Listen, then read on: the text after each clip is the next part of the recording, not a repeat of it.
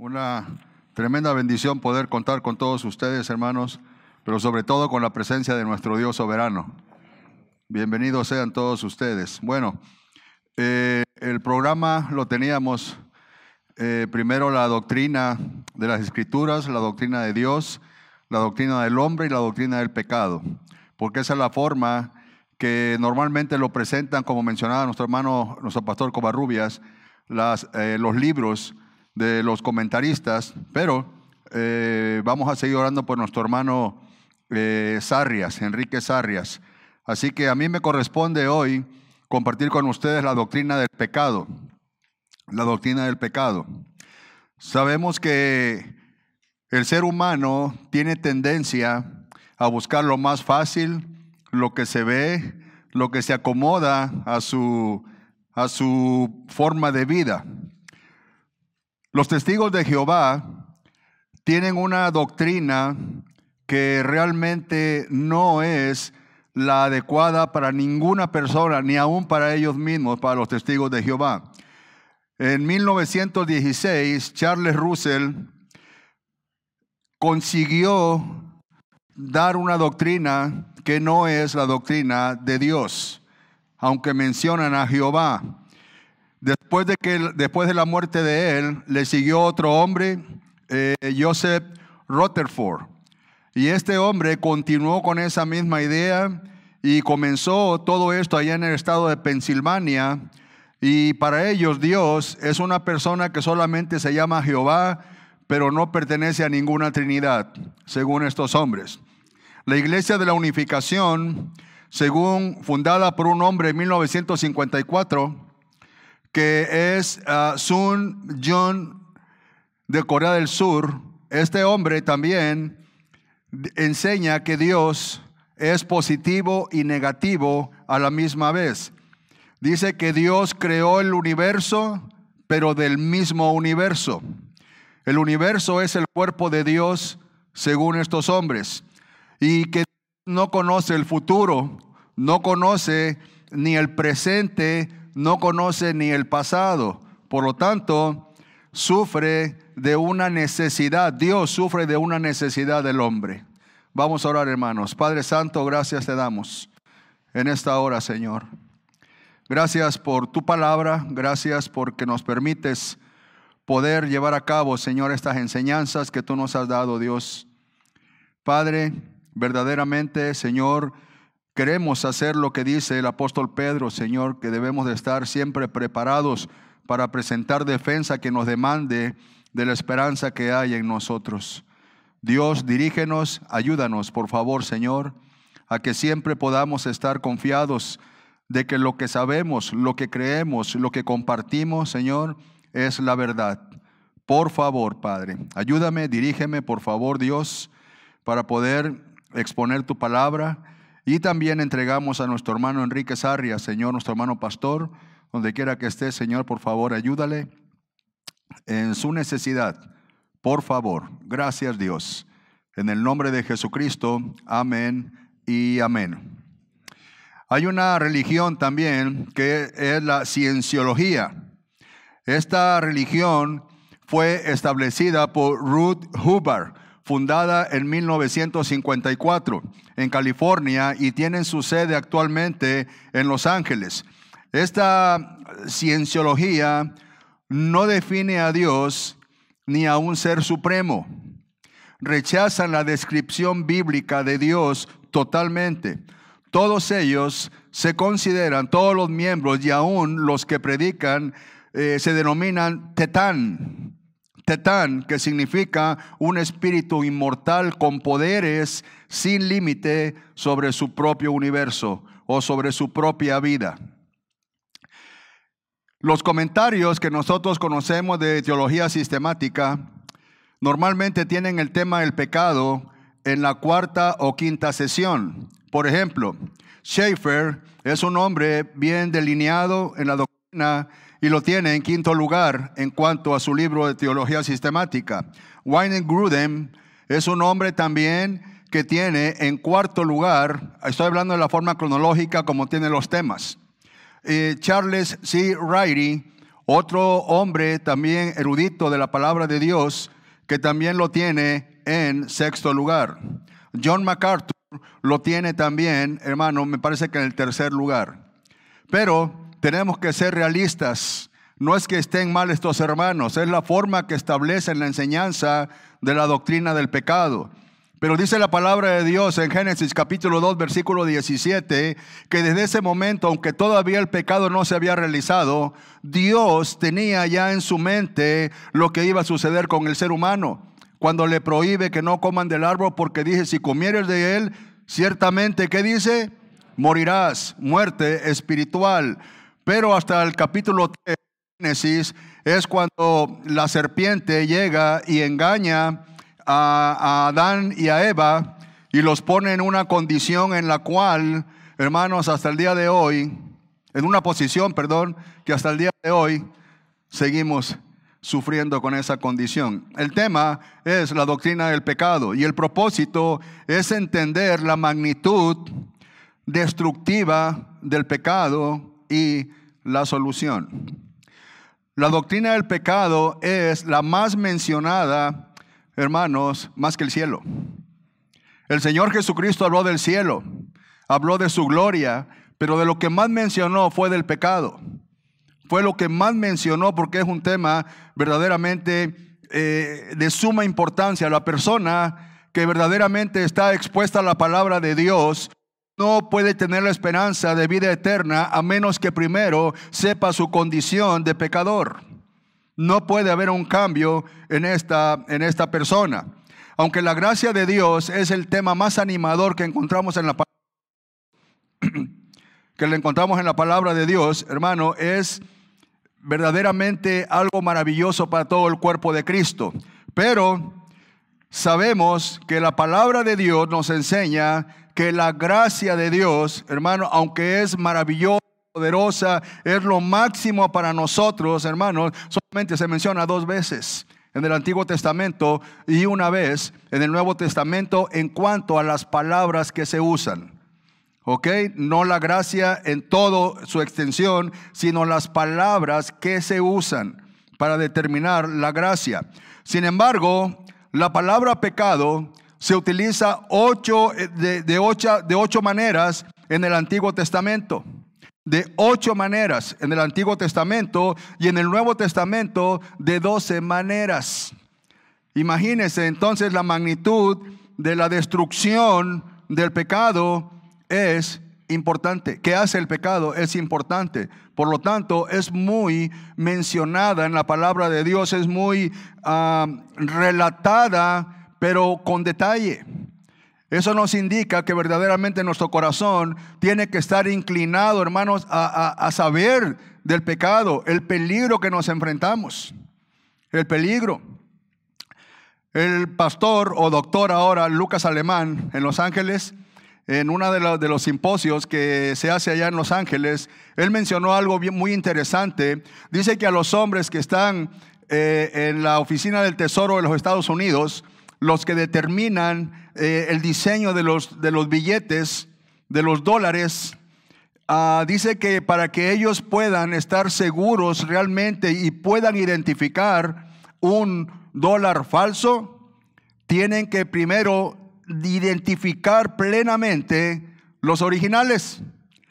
O sea que ellos tienen que estar meditando diariamente, escudriñando, mirando el verdadero dólar. ¿Para qué? Para que rápidamente puedan identificar el dólar que es falso. De la misma manera, nosotros para poder identificar que hay, hermanos, en el pecado, tenemos que estar seguros primeramente lo que es el pecado, para poderlo entender y estar de una manera pues atentos con el discernimiento. La palabra pecado, amartía, significa errar en el blanco. Y pensemos esto, errar en el blanco. Según la palabra de Dios en Romanos capítulo 3, versículo 23, dice claramente cuál es la condición del hombre por haber errado en el blanco. Dice, están destituidos de la gloria de Dios. ¿Verdad? Entonces pensemos, si se hierra en el blanco, obviamente se tiene que pegar en otro lugar. Le tira al blanco y no le da al blanco, le va a dar a otro lugar. Y a otro lugar tiene que ver con todo lo que no agrada a Dios. Eso es algo tremendo. No solamente, ay, le erré al blanco. No, pero ¿dónde le pegaste? En todo lo que no le agrada a Dios. Errar al blanco es ir en contra de todo de forma deliberada que va en contra de Dios. Según David en el Salmo 51, versículo 4, él describe y dice claramente, he pecado contra ti, contra ti he pecado.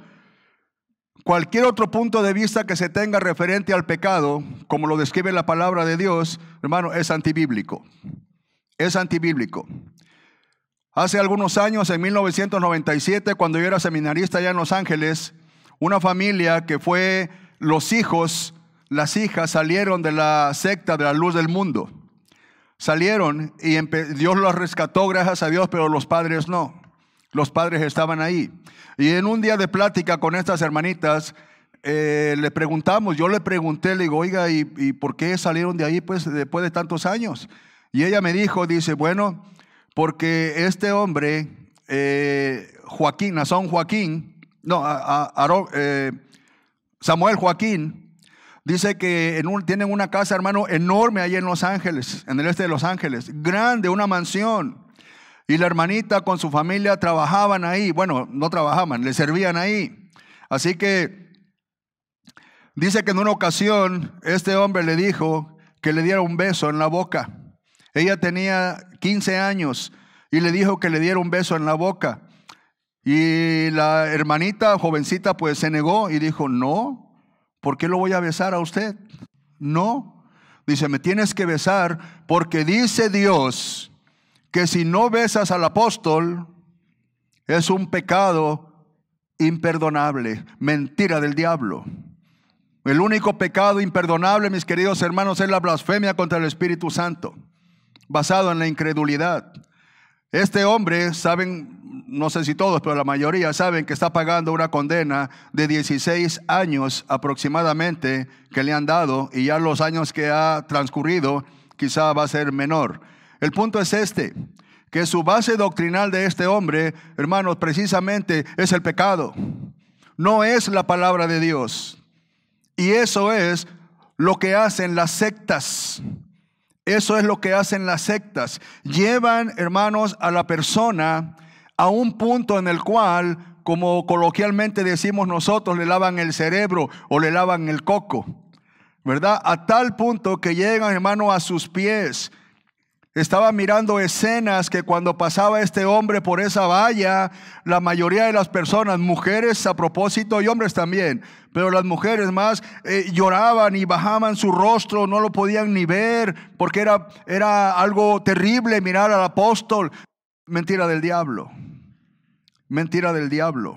La doctrina del pecado solamente nos enseña claramente, hermano, el peligro en el cual nos encontramos. No nada más los incrédulos. Los incrédulos, según la palabra de Dios, hermano, un día van a enfrentar un juicio por su incredulidad, por haber rechazado al Señor Jesucristo.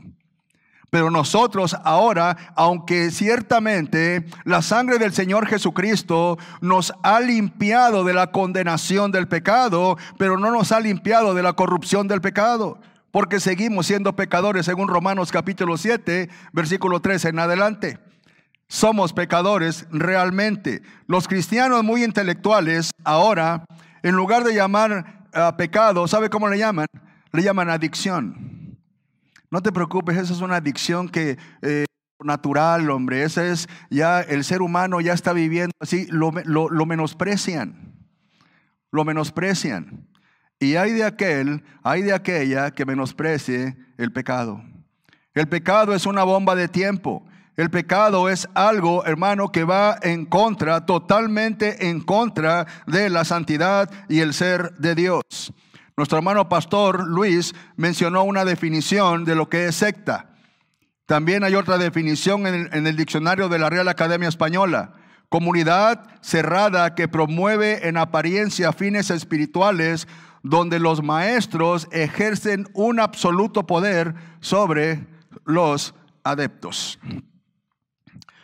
Podríamos quedarnos aquí mucho tiempo para hablar.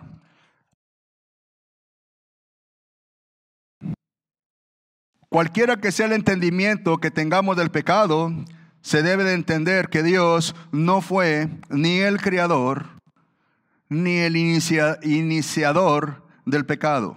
No lo es. Recuerde que los gnósticos, ellos creen que el espíritu es bueno y la materia es mala. Por esa razón ellos no creían que Jesucristo era Dios. ¿Verdad? Entonces, eh, la persona que piensa que el pecado es algo ligero, está en graves problemas, aún como cristianos. En graves problemas. Gracias a Dios que en 1990, 1900, eh, perdón, en el 2004 hicieron una convención de pastores en Las Vegas, Nevada, y exactamente a las 12 de la noche, a las 12 de la noche, hermanos, 24 prostitutas llegaron a tocar las puertas de los pastores. El diablo andando. ¿Sabe cuántos cayeron? ¿Sabe cuántos cayeron? Solamente por la gracia de Dios no cayó ninguno.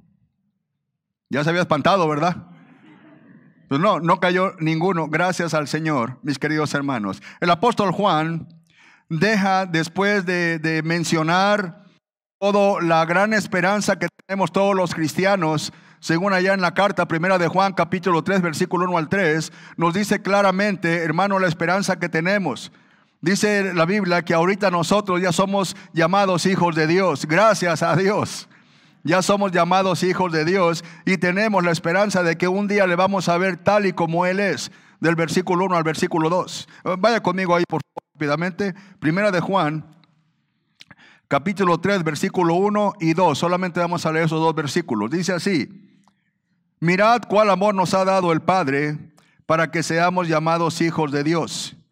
Por esto el mundo no nos conoce, porque no le conoció a Él. Amados, ahora somos, ¿qué hermanos? Ay, con qué alegría lo dicen hermanos. Ahora somos hijos de Dios. Ahora sí se vio que comió. Dice, y aún no se ha manifestado lo que hemos de ser. Pero sabemos que cuando Él se manifieste seremos semejantes a Él porque le veremos tal y como Él es. Hermanos, según la palabra de Dios en Efesios capítulo 2, versículos 5 y 6, dice claramente que Dios ya nos ve a nosotros sentados en el cielo, que nos ha sentado juntamente con Cristo en el cielo, ¿verdad? Bueno, pero aún estamos en peligro. La realidad es que estamos en este mundo lleno de pecado. Vea lo que dice el versículo 3, por favor. Y esta es la condición en la cual, hermanos, no podemos pasar por alto. Dice el versículo 3, y todo aquel que tiene que eh, ¿Cuál esperanza? De que un día vamos a estar con Él, que lo vamos a ver cara a cara, ¿verdad? Dice, eh, y todo aquel que tiene esta esperanza en Él, se purifica a sí mismo como Él es puro. No está hablando del alma. El alma ha sido purificada ya por el poder de Dios, por la gracia de Dios.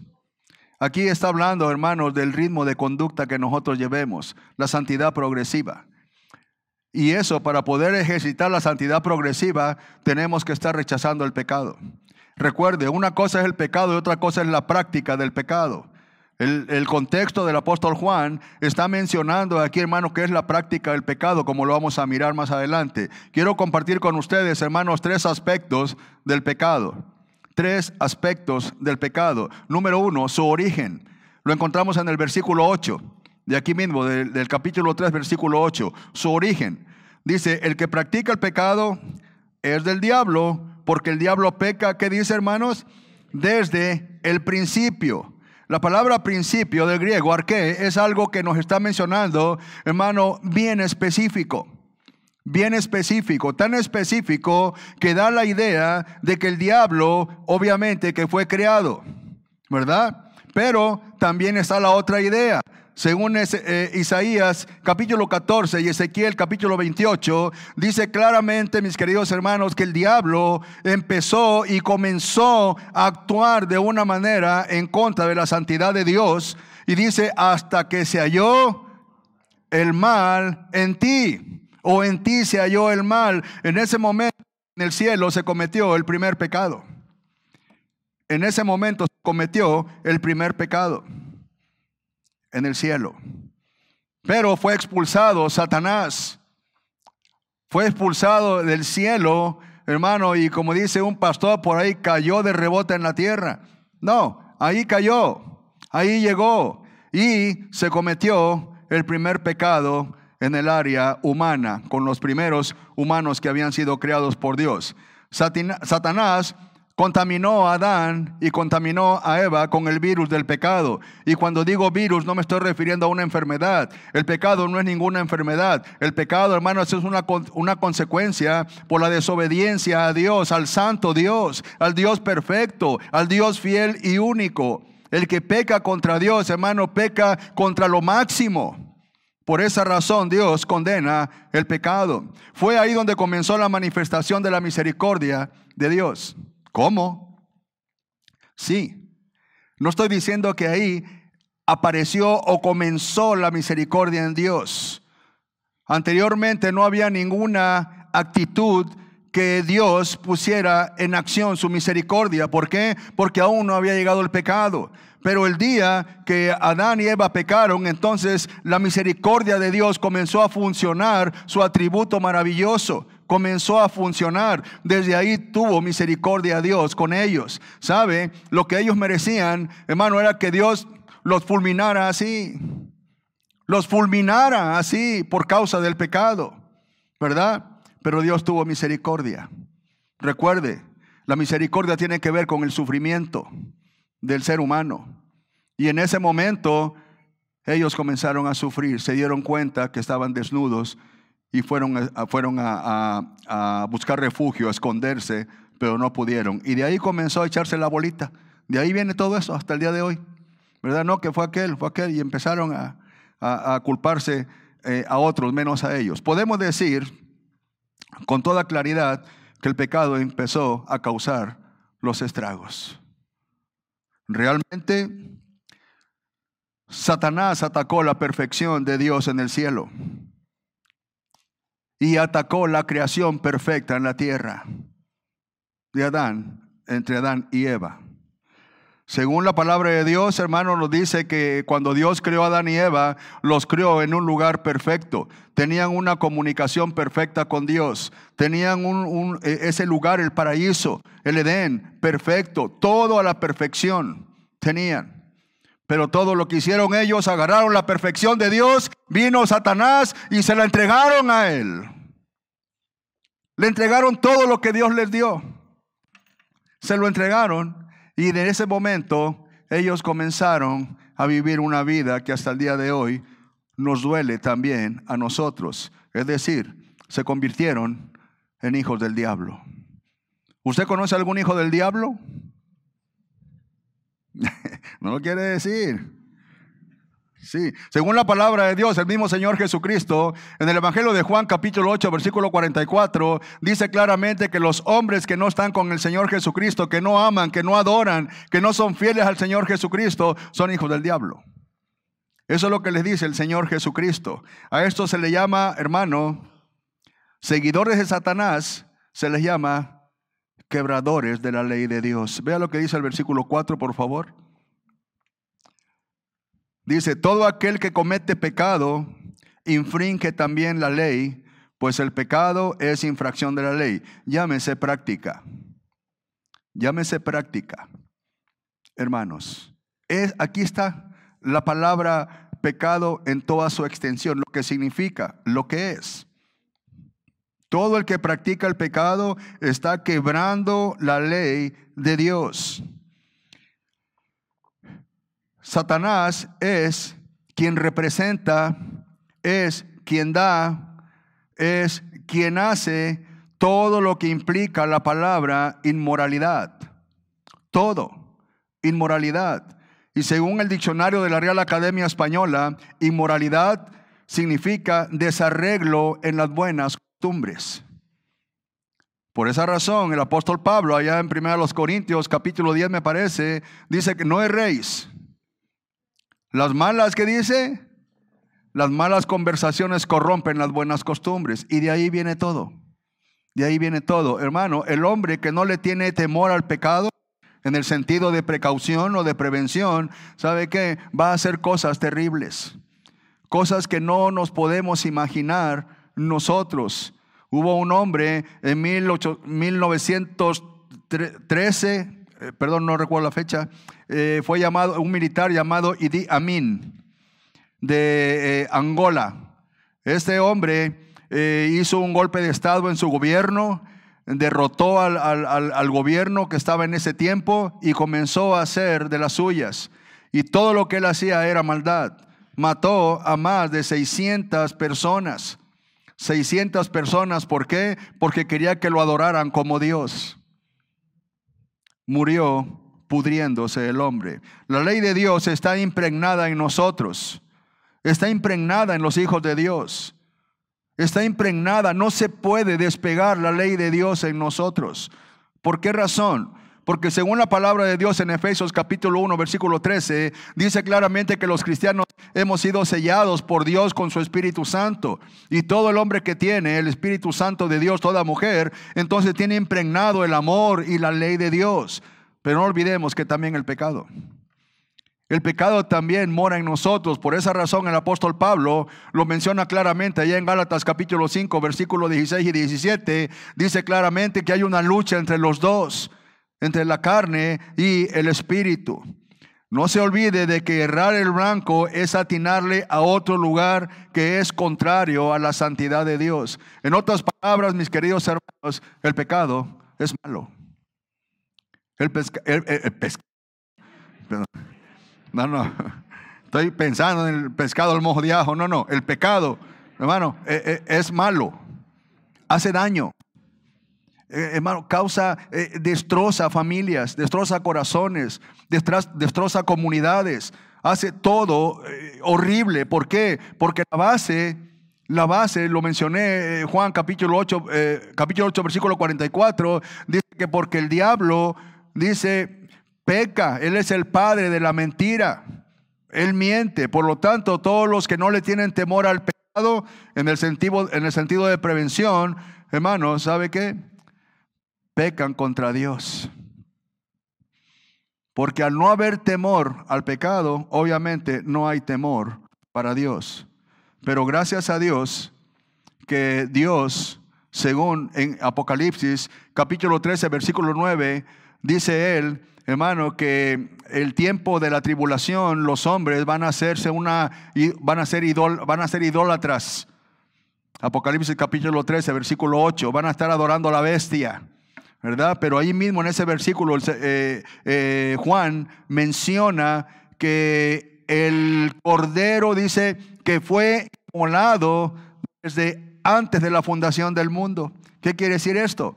Hermano, que Dios sabía todo a la perfección y también sabía que nosotros íbamos a estar viviendo en un mundo, hermano, que íbamos a necesitar de Él. Por esa razón, en el Evangelio de Juan capítulo 1, versículo 29, Él menciona Juan el Bautistero, Juan el Bautista, Él dice, he aquí el Cordero de Dios, que ¿qué dice hermanos?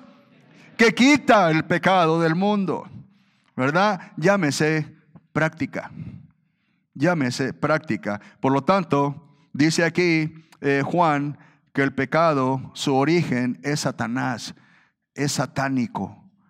Hermanos, no hay mentiras blancas, como dice, una mentirita piadosa. No, pecado es pecado. Número dos, su alcance y consecuencias. Número dos, vaya conmigo a Romanos capítulo 5, versículo 12, por favor, hermanos.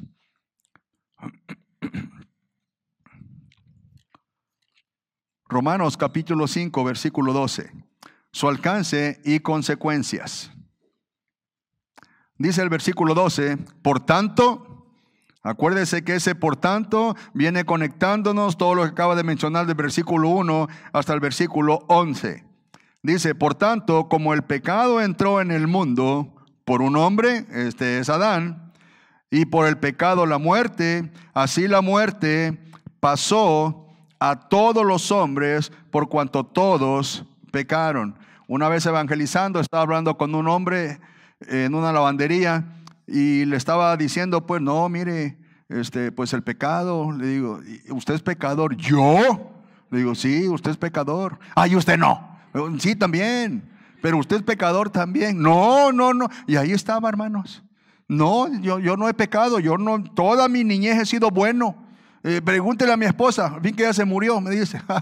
bueno, pero ahí estaba, hermano, negando la realidad de la naturaleza pecaminosa. Y cuando le empecé a mostrar su condición, hermano, me dejó hablando solo, se fue. Se fue. ¿Sabe por qué? Porque no quieren escuchar, hermano, lo que dice la palabra de Dios en cuanto a la condición fuera de Jesucristo. Eso es lo que a mí me, a, mí me molestaba, hermanos. Me molestaba, pero una vez me formaron un complot. Mi esposa llegó a los pies de Jesucristo, gracias a Dios. Y ella, una hermanita que empezaba a, la empezó a disipular y me dice, oh, mira, quiere venir una hermana a la casa, ¿puede venir? Sí, ok. Y la trajo. Pero yo, no me gusta el chisme, ¿verdad? Pero quería escuchar a ver qué cosas estaban diciendo. Y en una de esas, hermanos, y yo a, tomar agua, pero con la intención, yo dije, quiero, quiero, quiero ir. De por sí me la está mal aconsejando. Me, se me va a revelar después. Ya ve que está grande mi esposa. yo dije, se me va a revelar. Y ahí salí yo, hermanos, a mi agua así. Y la hermana que la estaba discipulando, nomás alcanzó y de lejos, quizá una distancia ahí, arrepiéntete pecador. Órale. No me gustaba. Pero ¿sabe qué? La realidad, como dice el apóstol Pablo, de los cuales soy el primero. El alcance del pecado es a toda la humanidad según este pasaje, sin ninguna excepción. Sin ninguna excepción. El apóstol Nazón Joaquín dice que él es santo. Santo pecador o santo podrido pero dice que Él es santo. Esto nos habla del poder que tiene el pecado, mis queridos hermanos. El pecado confunde. No se confíe. No tenemos que estar confiados aún nosotros. Ay, al fin yo tengo riesgo. Porque dice la palabra de Dios en primera de Pedro capítulo 1 versículo 5 que el poder de Dios me cuida. Por lo tanto, órale. No. No. Hermano, si nos cuida, dice la palabra de Dios. Si nos cuida. Pero también dice la palabra de Dios que nosotros tenemos que andar como hombres y mujeres de luz. Como hijos de luz. ¿O no, hermanos? Gracias a Dios por el versículo 12 dice que el pecado ya existía. Y obviamente ya existía porque fue cometido en el cielo por, por Satanás y después por Adán y Eva. ¿verdad? Pero cuando dice, por tanto, el versículo 12, por tanto como el pecado entró en el mundo, dice, entró en el mundo. Si entró es porque ya existía. La palabra entró significa, hermanos, que hay una actitud, hubo una actitud, un tiempo, una ocasión en el cual se traspasó. El pecado ya estuvo ahí un llamado apóstol, otro, oiga, esos lo venden a 3 por 5. Por todos lados están los apóstoles. Dichosos, dichosos, mentirosos, qué dichosos. Y este apóstol a mí me dijo en una ocasión, eh, él se encontró un, folleto de los que nosotros utilizamos para compartir y, me llamó un día y me dijo, ah, ¿quién es usted? Le digo, pues yo me llamo Alberto usted es que escribió este, este tratado. Y yo, oiga, ¿de qué me está hablando? Un tratado aquí que tiene su nombre con un sello de la iglesia y que usted, usted lo escribió de por sí. Le digo, no, eh, yo creo que lo compré. No, usted lo, uh, ok, yo lo escribí pues. Dice, y quiero verlo ahorita. Ah, caray, ¿me vas a invitar a comer o qué?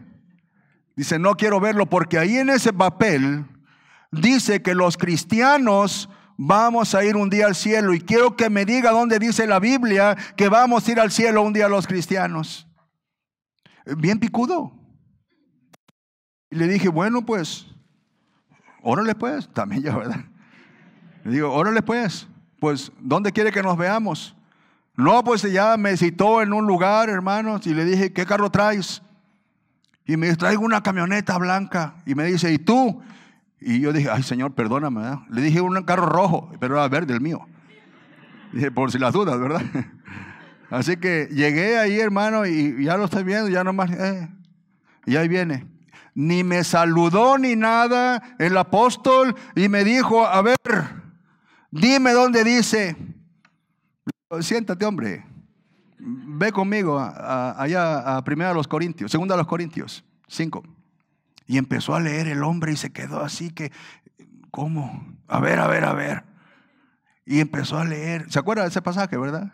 Dice, sabemos, tenemos, dice, una, si este cuerpo se deshiciere, tenemos una morada, ¿verdad? Una casa no hecha de manos en los cielos, ¿verdad? Y empezó a leer y el hombre empezó a, luchar con su apostolado y con todo, empezó a luchar ahí. Y le dije, ¿y? Ahí nos vemos. Se fue. ¿Sabe por qué? Hermanos, ¿sabe por qué? Porque no tienen la esperanza que tenemos nosotros los cristianos. Pero ¿qué tiene que ver el pecado ahí? Porque el pecado lo ha engañado. Porque el pecado lo engañó aún con todo su apostolado. Por esta razón llevan, hermano, vidas desastrosas hasta la perversión, perversión. El apóstol Pablo, cuando describe Romanos capítulo 5, versículo 12, prácticamente está describiendo Génesis capítulo 3, cuando pecó Adán y Eva lo está describiendo, eh, hermano, por, dos medios o por dos cosas podemos mirar claramente que el hombre rechaza, hermanos, lo que es el poder de Dios porque prefieren estar en el pecado.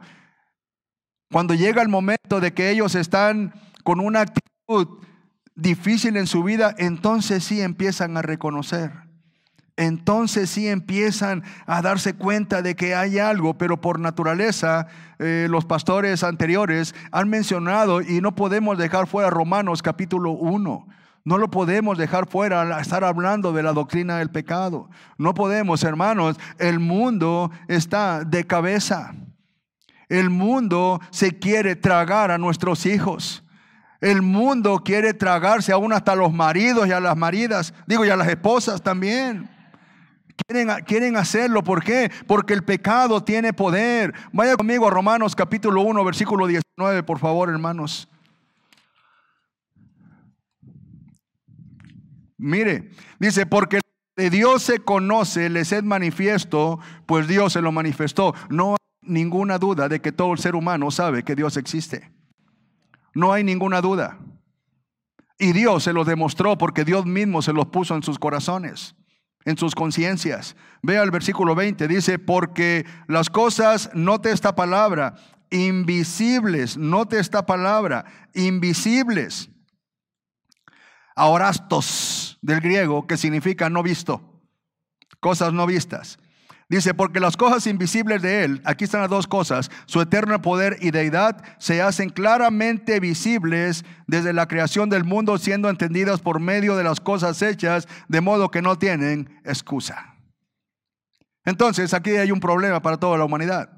La existencia de Dios es real, pero también el pecado es real. Es tan real el pecado que mire cómo mantiene a la humanidad hasta el día de hoy. Mire lo que dice en el versículo 21 Dice, pues habiendo conocido a Dios, ¿cómo es que conocieron a Dios?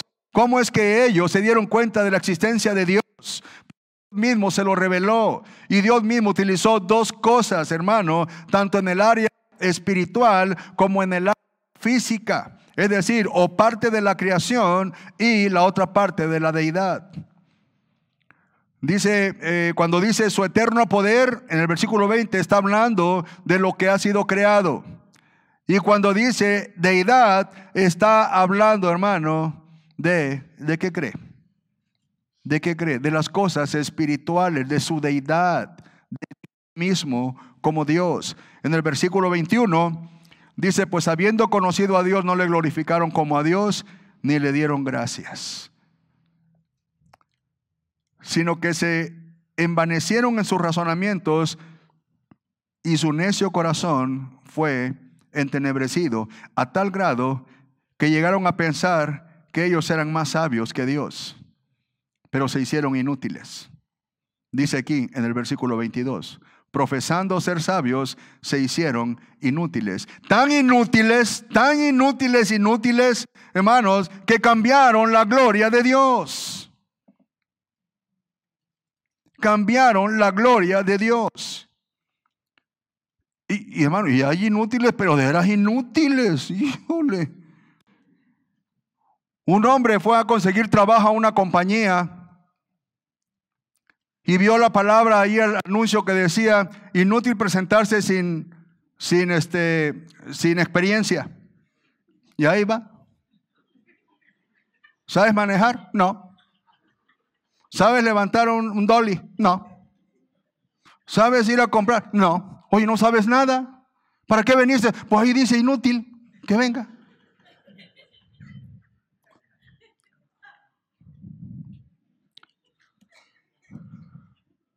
son tan inútiles y rebeldes, y espero que no haya aquí uno, de los que voy a mencionar, un doctor, pero de, de otorrinolar, del oído, Oto, oidólogo, ¿cómo se dice? ¿Verdad?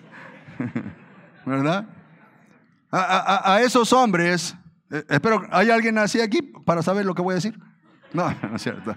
¿Sabe? Hay alguien, eh, eh, hay esos doctores, hermano, mire, saben exactamente lo que hay en el oído. Está el tímpano, las cuerdas, el puente, el tambor, el martillo. Y todo, yo cuando leí eso, digo, todo esto tenemos, una ferretería, eh, todo tenemos aquí. ¿Y sabe qué? Y por eso les hablan el Evangelio aquí con toda claridad y saben ellos exactamente lo que tiene el oído, cómo es unido hasta sus cien hermanos. Y no entienden. ¿Por qué? Por causa del pecado. Por causa del pecado. Su eterno poder y creación de Dios se hicieron Por esa razón entendimos que éramos pecadores, hermanos. No vaya a pensar usted que nosotros pecamos porque somos pecadores. No. Somos pecadores, por eso pecamos. Que es diferente. Vea lo que dice el versículo 26 y 27 de ahí, por favor. Dice el 26, por esto Dios los entregó, hablando de los que rechazaron a Dios. Y mire, por esto Dios los entregó a pasiones vergonzosas pues aún sus mujeres cambiaron el uso natural por el que es contra naturaleza. Y de igual modo, también los hombres, dejando el uso natural de la mujer, se encendieron en su lascivia unos con otros, cometiendo hechos, ¿qué dice hermanos? Vergonzosos, hombres con hombres, y recibiendo en sí mismos la retribución de vida a su extravío. ¿Ve? Entonces, el pecado, cuando no lo consideran bien, por ejemplo, las mujeres lesbianas, ¿sabe? Dicen, no, así nací, así me hizo Dios. Y los hombres, los homosexuales, lo mismo. Aquí dice que no. Aquí dice que no nacieron así. Dios, hermano, es perfecto, Él no se equivoca. Los hombres tomaron su decisión, su deleite. ¿Cómo es posible que un hombre bigotón esté besado a otro bigotón? Hermano, imagínese, hermano, ¿por qué? porque no consideran la magnitud, la gravedad del pecado. Termino con esto. Vaya conmigo a la solución. Versículo 8, regresando a primera de Juan, capítulo 3. La solución. ¿Sabe quién es la solución? Sí sabe. ¿Quién es? Jesucristo es la solución. Dice aquí el versículo 8, también parte B, Dice, para esto apareció el Hijo de Dios. Para esto, ¿para qué? Para deshacer las obras del diablo. Para eso apareció el Hijo de Dios. En otras palabras, para deshacer la... Para eso, para deshacer. Para esto dice, apareció. La palabra apareció no es que salió de la nada, no. En el original significa que se manifestó o se hizo manifiesto el Señor Jesucristo. Esto implica la existencia de su eternidad. Esto explica, hermano, la realidad de su santidad. Esto explica también la realidad de todo lo contrario que es Dios, Jesucristo y el Espíritu Santo del pecado. Todo lo contrario. Uno es blanco, el otro es negro. Se necesitaba un poder divino para poder destruir el poder de Satanás. A propósito, Satanás tiene poder. Pero es un poder limitado. Solamente Dios tiene un poder, hermano, ilimitado. Dios es nuestro Dios. Notemos que Cristo venció el pecado, hermano, porque Él es santo. Él vino para eso. Según la palabra de Dios en el Evangelio de Juan capítulo 6, versículo 37 hasta el 42, dice claramente, dice, porque yo vine, dice, yo vine, yo vine del cielo para hacer la voluntad de mi Padre, para hacer la voluntad de mi Padre. ¿Y cuál es la voluntad de su Padre? Que ninguno de los que me diste se pierda Ninguno. ¿Sabe qué implica esto? Implica seguridad, sí, pero también demanda la santidad de los hijos de Dios. Ir al cielo no depende de nuestra santidad, mis queridos hermanos, ¿eh? no se vaya a confundir, no. Pero tiene que vivir, tenemos que vivir de una manera reflejando el carácter de Dios. Por esta razón, Jesucristo no cayó en la tentación por su humanidad, porque Él es santo. 100% hombre, no cayó en su en su pecado, en su humanidad. Nunca, nunca, nunca. Por eso nos convenía, según Hebreos capítulo 7, versículo 26, lo leímos. Por eso nos convenía, porque es santo, hermanos, porque es eterno, porque nadie es como Él. Solamente Él pudo quitar el poder del diablo, hermano, deshacerlo, hacerlo añicos. Pero todavía anda suelto, no se le olvide, ¿verdad? No solo su sangre es el antídoto contra el pecado, sino también su persona. También su persona. La sangre de Jesucristo, hermano, es lo que hace posible, lo que Dios usa para limpiarnos todos nuestros pecados. Por esa razón el Evangelio, eh, el, apóstol Juan menciona, hermano, que, que por la sangre de Jesucristo han sido perdonados todos nuestros pecados, pasados, presentes y futuros. Eso se llama gracia. Gracias a Dios por eso. La humanidad necesita a uno que se pusiera entre Dios y los hombres. Necesitaba a uno que se pusiera entre Dios y los hombres. Jesucristo. Según 1 eh, eh, Timoteo capítulo 2 versículo 5. Jesucristo. Él es la solución para el pecado. La solución para la práctica del pecado. No, pastor, pero es que la cosa está dura. La lucha está dura. Dijo que era suave. Es duro. Es duro. Pero sabemos que los hijos de Dios, hermanos, si llegamos a caer, no nos mantenemos en el lodo. No nos mantenemos en el, nos levantamos, hermano. Pero ¿sabe qué? Hay un principio. Según el apóstol Pablo en Gálatas capítulo 6 versículo 1, dice claramente, hermano, hermano, si alguno es sorprendido en alguna falta, vosotros que sois espirituales, dice restaurable con espíritu de mansedumbre, no sea que también tú seas tentado. O sea que hay, hay, hay perdón disponible para el que cae en pecado y se arrepiente hermano, y venga para que sea restaurado por, por la iglesia, por Cristo. Hermanos, estamos en peligro. El cristiano que cae y se levanta, mis queridos hermanos, ¿sabe por qué? Porque el Señor Jesucristo cuando tuvo el encuentro en la noche con este, con, ah, ¿cómo se llama? Nicodemo, con Nicodemo, ¿verdad? El, Señor Jesucristo le dijo, de cierto, de cierto te digo que el que no naciere, ¿verdad? De lo alto, lo voy a parafrasear, de lo alto, anoten, del griego, anoten, de lo alto, del cielo, de la gracia de Dios. Por esa razón nosotros, el día que caigamos, no podemos quedarnos ahí. El pecado será muy poderoso, muy poderoso será el pecado, pero más poderoso es el que está en nosotros, mis queridos hermanos y Él nos puede levantar de una caída. Acuérdese, nuestro nacimiento, hermano, no es de este mundo. Nuestro nacimiento es del cielo. Es del cielo. Allá donde Satanás se reveló, hermano, todavía sigue sentado uno en el trono. Sigue sentado, inamovible. Pase lo que pase, Dios sigue sentado en su trono. El pecado va a seguir haciendo destrucción hasta que el Señor regrese. Va a seguir haciendo destrucción. Pero mientras el pueblo de Dios tenemos que estar alegres, cuidándonos, alertas, hermano, unidos, hermanos, para vencer esa práctica del pecado. Ya Dios nos perdonó nuestro pecado original. Pero ahora luchamos con la práctica del pecado. Recuerde, la solución es Cristo. Entonces, tres cosas. ¿Cuál fue la primera? No me diga, la primera, la segunda y la tercera. La primera, hermano, su origen. Es satánico. El pecado. Número dos, su alcance. A toda la humanidad, su destrucción. Destruye. Destruye. Todo aquel que no se arrepiente de su pecado, hermano, sabemos que va al infierno. Es su destino eterno. Y número tres, hermano, la solución que es Jesucristo, hermano. Dios les bendiga, hermanos.